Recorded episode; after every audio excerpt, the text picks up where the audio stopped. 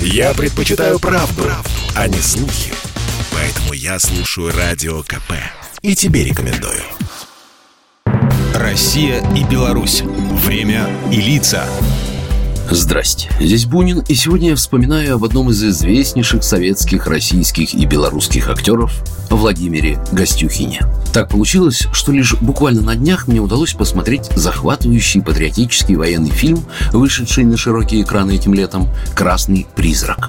Он о событиях зимы 41-го, когда выходящие из окружения в Вяземском котле красноармейцы вступают в неравный бой с солдатами вермахта. И главный герой ленты – легендарный партизан, который появлялся ниоткуда и исчезал в никуда. Внушал врагу смертельный животный страх. Бил без промаха. Снайпер – красный призрак. Кто-то скажет, что картина снята в лучших традициях голливудских вестернов и даже чем-то напоминает то ли бесславных ублюдков Тарантино, то ли его же омерзительную восьмерку. Но кто сказал, что это плохо, если зрителям так востребован этот увлекательный жанр? И как раз наиболее интересным, помимо «Призрака», мне показался «Дед», персонаж Владимира Гостюхина.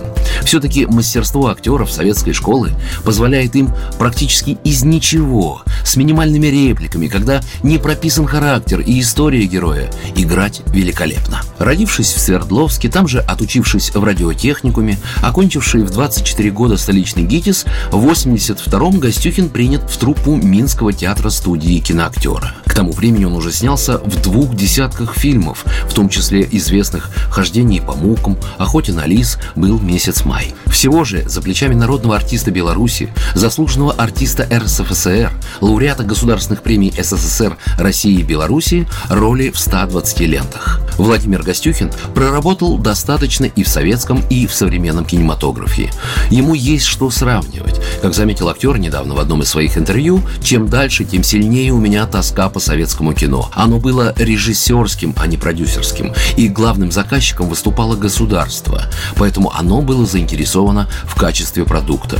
Кино выполняло некую миссию, воспитывало поколение, будило в людях лучшие качества. Как и у любой творческой натуры, у Гостюхина есть неожиданные воспоминания из его долгой жизни в искусстве. И, как ни странно, одно из таких связано не с его ролями. Актер долгие годы беззаветно влюблен в Мирей Матье.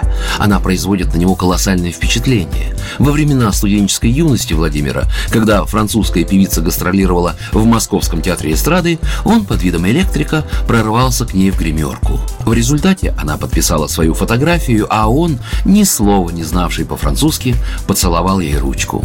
Большего счастья, по словам Владимира Гостюхина, наверное, у него никогда в жизни не было. Программа произведена по заказу телерадиовещательной организации Союзного государства.